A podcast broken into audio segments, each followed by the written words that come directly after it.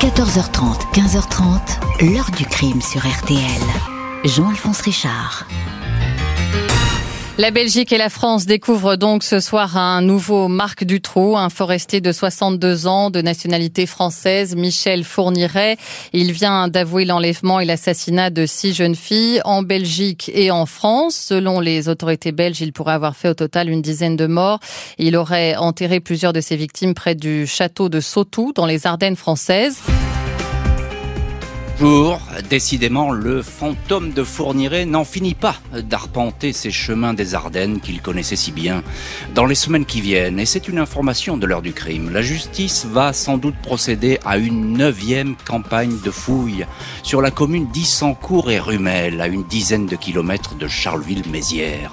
C'est dans ce périmètre de bois et de forêt que serait enterré le corps de l'une des victimes de Michel Fourniret, la petite Estelle Mouzin, disparue en 2003. Aujourd'hui, le tueur en série est mort, c'est donc sa complice, son âme damnée, la gardienne de tous ses secrets, son épouse Monique Olivier, qui devrait être présente lors de ces fouilles. Avec le couple fournirait Olivier, l'histoire semble être sans fin. Deux sinistres personnages unis pour le pire et qui depuis 20 ans n'ont cessé de jouer avec les juges, les enquêteurs et les familles de victimes. Cette enquête harassante, interminable, va-t-elle enfin connaître son point final là où tout a avait commencé, à savoir ici, dans les Ardennes Où s'agit-il d'un faux espoir Question posée à nos invités, témoins et acteurs de ce dossier, en direct aujourd'hui de la foire de Chalon en Champagne. 14h30, 15h30. L'heure du crime sur RTL. Dans l'heure du crime aujourd'hui, Michel Fourniret, surnommé l'ogre des Ardennes. C'est dans cette région qu'il a construit la plus noire des légendes avec son épouse, Monique Olivier. Il est ressurgi au printemps 2000 sans attirer l'attention. Il a pourtant déjà tué huit jeunes filles. Des enquêtes qui n'ont jamais abouti. Ce mardi 16 mai 2000, sous un beau soleil, Michel Fourniret quadrille les rues de Charleville-Mézières au volant de son Citroën C15. Il est parti, dira-t-il, à la chasse en solitaire et a échoué sur un parking de la ville. Monique Olivier, la femme avec qui il s'est marié 11 ans auparavant, n'est pas du voyage. Elle est restée de l'autre côté de la frontière, en Belgique, dans la commune de Sarcustine, où le couple occupe une petite maison. Fournirait à bord d'une jeune fille, Céline Saison, 18 ans. Elle vient de passer l'épreuve du bac philo au lycée Chanzy. Il lui demande gentiment de l'aider à retrouver son chemin. Il n'est pas du coin il l'invite à monter pour qu'elle puisse le guider. Aux policiers qui l'interrogeront, Michel Fourniret racontera J'ai fermé le système de sécurité de la portière. Je lui ai dit Vous allez m'accompagner, vous n'avez pas le choix. Il aurait ensuite prononcé ces mots Je ne vais pas vous violer, sinon je serai obligé de vous tuer. Je préférerais que vous me demandiez poliment de faire l'amour avec vous, sinon je vous mets de l'acide dans les yeux. Fourniret va violer la jeune fille, puis l'étrangler avec une cordelette. Le corps de Céline Saison sera retrouvé deux mois plus tard dans la forêt de Sunny, en Belgique. Son épouse le voit revenir vers 22 heures, souriant, l'air fier et satisfait, témoignera Monique Olivier. Le tueur lui confie Je suis allé à la chasse et j'ai obtenu satisfaction. Le couple vide alors le sac de la victime et va passer un bon moment à regarder les photos de son voyage scolaire aux États-Unis. Céline Saison apparaît cette année-là comme la neuvième jeune fille violée et tuée par Michel Fourniret. La première, 13 ans plus tôt, décembre 87, s'appelle Isabelle Laville, une collégienne de 17 ans rentrant à pied chez elle à Saint-Georges-sur-Bolche, près d'Auxerre. Elle a été enlevée en voiture par le couple Fourniret-Olivier. Monique Olivier, enceinte, a joué le rôle de l'appât pour la rassurer. Isabelle est droguée, violée puis étranglée au domicile du couple dans la commune de Saint-Cyr-les-Colons. L'enquête totalement bâclé, ne donnera rien. Le couple Fourniret Olivier vient ainsi de s'engager dans une spirale infernale. Ces deux-là se sont connus un an plus tôt. Fourniret, alors en prison à Fleury-Mérogis pour une dizaine d'agressions sexuelles, avait passé une petite annonce pour rompre sa solitude. Monique Olivier, femme battue, divorcée, en fait vite son tolard préféré. Il est Michel le Fauve elle est Natushka. Un pacte pervers se dessine, plus de 230 lettres échangées, pas vraiment relues par l'administration pénitentiaire qui a d'autres chats à fouetter, courrier qui montre déjà l'obsession de Fourniret pour les enlèvements et les défloraisons de jeunes filles vierges. Fourniret, Olivier vont continuer à tuer, profitant d'enquêtes inexistantes et de l'inertie judiciaire. Fin 88, le couple s'installe dans les Ardennes, non loin de Sedan, la ville de naissance de Michel Fourniret, et la région de ses premiers forfaits. À 25 ans, il avait écopé ici de 8 mois de prison avec sursis pour avoir agressé une fillette. Le tueur achète une maison dans la région, puis devient propriétaire du château de Sautou, un manoir discret posé au milieu des sapins, Fourniret et Monique Olivier ne vont plus quitter la région des Ardennes, leur terrain de chasse privilégié. Les Ardennes, pôle d'attraction macabre d'un couple qui glisse entre les gouttes de la justice et de la police, une organisation meurtrière parfaitement rodée. Après s'être installé dans les Ardennes, naviguant entre ses adresses françaises et belges, Michel Fourniret et Monique Olivier poursuivent leur chasse sordide aux jeunes filles, autant de silhouettes que le tueur en série espère vierge. Au mois d'août 1988, le couple repère Fabienne Leroy, 20 ans, sur le parking d'une grande surface à Chalon en Champagne. Il la persuade de monter à bord de leur Peugeot 405 Break. Elle est ligotée, Monique Olivier pointe sur elle un, pistolet. Sous la menace, Fabienne Leroy indique à Fourniret qu'elle n'est plus vierge. Elle est violée dans un champ, conduite jusqu'à la ferme Saint-Hilaire, en bordure du camp militaire de Mourmelon, tuée d'un coup de fusil à canoncier tiré dans le cœur. Mars 1989, Monique Olivier aborde ensuite Jeanne-Marie Desmarot, 22 ans, devant la gare de Charleville-Mézières. L'étudiante, très religieuse, avait été approchée deux mois auparavant par Fourniret dans un train. Jeanne-Marie trouve Monique sympathique. Elle accepte d'aller passer le week-end chez les Fourniret dans une maison qu'ils occupent à Floin, près de Sedan. La jeune femme tombe dans le piège, bâillonnée par Monique Olivier, pendant que Fourniret l'étrangle, elle murmure ses dernières paroles. Le bon Dieu vous punira.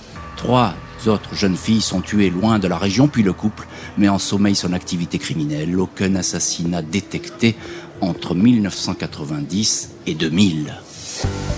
Jusqu'à cette année 2000, Michel Fourniret et Monique Olivier ont donc semé la mort Huit jeunes filles tuées malgré cette longue série, ils n'ont jamais été inquiétés. Des dossiers classés à une vitesse éclair, aucune curiosité, aucun recoupement effectué. En 1989, Daniel Bourgard, alors commandant de police au SRPJ de Reims, a bien été missionné pour surveiller l'occupant du château de Sautou, le dénommé Fourniret, mais pas à propos de disparition de jeunes filles, uniquement pour des soupçons de financement de terrorisme.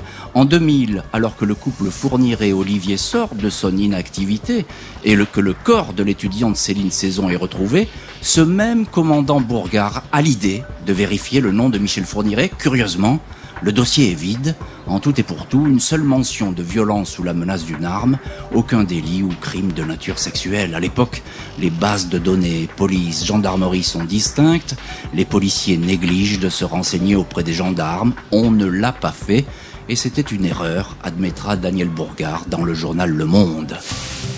Céline Saison, enlevée et tuée à Charleville-Mézières en mai 2000, même sort un an plus tard pour Maniana Tumpong, 13 ans, près de Sedan, c'est la police belge qui met un terme à la trajectoire du couple criminel le 26 juin 2003 à Ciné, après l'enlèvement raté de Marie Ascension, 13 ans, qui a miraculeusement réussi à s'enfuir.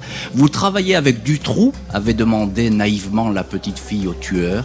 Je suis pire que Dutroux, lui avait-il répondu. Fourniret assure qu'il n'avait aucune intention de faire du mal à la petite fille. Monique Olivier qui n'était pas sur les lieux est entendue comme témoin, elle semble perdue. Je ne sais pas grand-chose, dit-elle. La police belge la met en confiance, ne la perd pas de vue. 28 juin 2004, elle avoue six meurtres auxquels elle a participé, puis deux supplémentaires. C'est donc pour sept assassinats que le couple va finalement comparaître devant une cour d'assises. À l'époque, le duo est loin d'avoir tout raconté. Il n'est même pas soupçonné de la disparition de la petite Estelle Mouzin. Ce 27 mars 2008, Michel Fourniret, petite barbe grisonnante, pull bleu, yeux le plus souvent fermés, et Monique Olivier, cheveux courts, blancs, col roulé jaune, comparaissent devant la cour d'assises des Ardennes à Charleville-Mézières. Le couple est accusé de sept assassinats, enlèvements accompagnés de viols. Appelé à décliner son identité, le tueur en série présente contre la vitre blindée du box une pancarte sur laquelle est écrit en lettres capitales « Sans huis clos, bouche cousue ». L'ogre des Ardennes, bras croisés, semble indifférent à l'énumération de ses crimes, absent lors du face-à-face avec les familles des disparus, tout juste interloqué quand Jean-Pierre Saison, le père de Céline Saison, lui lance « À travers mon regard, vous verrez peut-être celui de Céline. Ne fermez pas les yeux, monsieur Fourniret. Vous ne les avez pas fermés quand vous l'avez assassiné par derrière avec une corde. » Les experts psychiatres présentent Michel Fourniret comme le tueur en série français le plus achevé. Monique Olivier serait tout à la fois l'instrument et l'instrumentiste des assassinats. Une seule fois, Fourniret consent de parler de ses forfaits, s'identifiant à un braconnier qui s'en va sans savoir s'il ramènera un faisan ou une garenne. Au sujet du martyr d'Isabelle Laville, il se remémore avoir été dans une sorte d'état second qu'il aurait laissé, c'est son expression, toute et Bobby. Il indique que Monique Olivier était omniprésente, même si celle-ci lui répond par un nom de la tête. Michel Fourniret est condamné à la perpétuité incompressible. Monique Olivier à la perpétuité assortie d'une peine de 28 ans. Le couple d'assassins retrouve le chemin de la prison sans que la liste de ses crimes ne soit exhaustive. Il faudra attendre encore plus de 10 ans pour que le nom d'Estelle Mouzin réapparaisse. Fin 2019, la juge parisienne Sabine Kéris, en charge des dossiers fournirés, reprend tous les procès-verbaux de l'insoluble affaire Mouzin. Sept ans plus tôt, Monique Olivier a confié à une co-détenue qu'elle avait servi d'alibi à son mari pour la petite Estelle. Il n'était pas ce jour-là dans leur maison de Ville-sur-Lume, dans les Ardennes, mais bel et bien à Guermantes, là où Estelle a été enlevée. Face à la juge Kéris, euh, Monique Olivier finit par confirmer ses confidences de prison. Deux mois après ses déclarations, le tueur passe aux aveux. Une expertise ADN confirme que Estelle a bien séjourné dans la maison de Ville-sur-Lume. Une trace partielle de son ADN est retrouvée sur un matelas.